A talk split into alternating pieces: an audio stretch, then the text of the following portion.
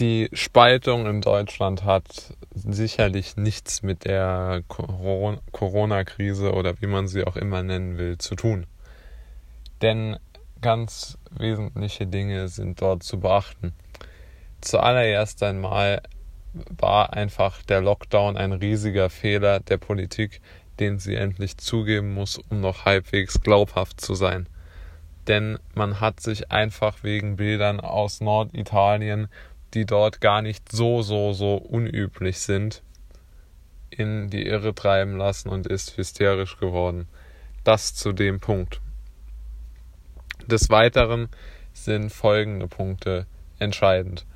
Wir haben keine Möglichkeit mehr, dort zurückzugehen und dort zu versuchen, Linderung für diese Unternehmen zu schaffen. Die Unternehmen sind am Ende, sie werden diese Krise auch nicht überleben, da die wirtschaftlichen Folgen zu groß sind. Sie sind nicht zu stemmen. Das geht nicht. Aber die Spaltung ist meiner Meinung nach tiefer angesehen.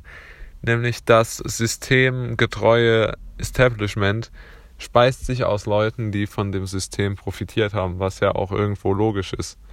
Menschen, die viel Geld haben und Menschen, die sehr, sehr gerne der Meinung anderer sind.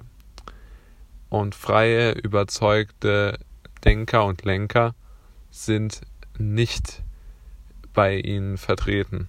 Es gibt viele Menschen, die intelligent sind und trotzdem an das funktionierende Wirtschaftssystem Westeuropas und Amerikas glauben. Die gibt es. Aber ich denke, sie machen doch einige Denkfehler und aus Grund dieser Denkfehler ist es auch zu dieser tiefen Spaltung in unserer Gesellschaft gekommen. Deutschland hat eigentlich immer darauf bestanden, dass es den Kindern einmal besser geht als den Eltern. Jetzt ist es extrem unwahrscheinlich, dass es den Kindern einmal besser gehen wird als den Eltern.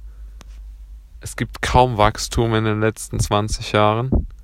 Es gibt, gab keine Möglichkeit aufzusteigen. Die Aufstiegschancen waren extrem gering. Sie hingen fast ohne, wie soll man es nennen, ja, ohne äh, Zusammenhang mit Schulbildung, mit Qualifikation, mit Intelligenz, sondern einzig und allein mit Vermögen.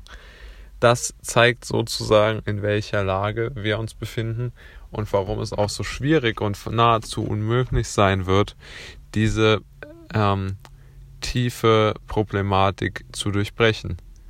Wir sind in Deutschland an einem Punkt, wo es, wo es heißt, es gibt kein Zurück mehr. Deutschland braucht einen kompletten Neustart auf dem wirtschaftlichen Bereich, um die Spaltung zu revidieren. Denn die Spaltung bezieht sich darauf, dass es einfach eine zu ungleiche Vermögensverteilung gibt. Die Armen sind mittlerweile so weit von der Oberschicht entfernt, dass es schon lächerlich ist. Und der Gini-Index, der das abbildet, der zeigt, ist ja, ist ja auch in Deutschland dementsprechend, also ist, hat einen dementsprechend hohen Wert. Des Weiteren glaube ich nicht unbedingt, dass wir eine Problematik haben, was jetzt unseren Sozialstaat angeht. Aber die Frage ist ja auch, warum um alles in der Welt soll man überhaupt noch was machen? Es gibt nichts mehr zu machen. Es gibt nur noch langweilige Handwerksjobs, die aber einfach niemand machen will, weil es niemandes Interesse ist. Aber da es in den letzten 20 Jahren keine neuen Produkte mehr gab und auch keine Innovationen mehr, die große Teile der Bevölkerung in Beschäftigung bringen, ist das Wachstum und damit auch das Wachstum des Wohlstandes zurückgegangen. Das bedeutet, es wird kaum noch Menschen geben, die eine wirtschaftliche Outperformance auf ihre Eltern hin, hin, äh, hinbekommen. Und deshalb denke ich, wird Deutschland in sehr große bis nahezu unlösbare Schwierigkeiten laufen. Des Weiteren bin ich der festen Überzeugung, dass unsere Politiker müssen und sehen müssen, dass ein großes Problem ist, dass extrem weite Teile der Bevölkerung nicht an den wirtschaftlichen Erfolgen der Bundesrepublik, die es zweifelsohne gab, beteiligt waren.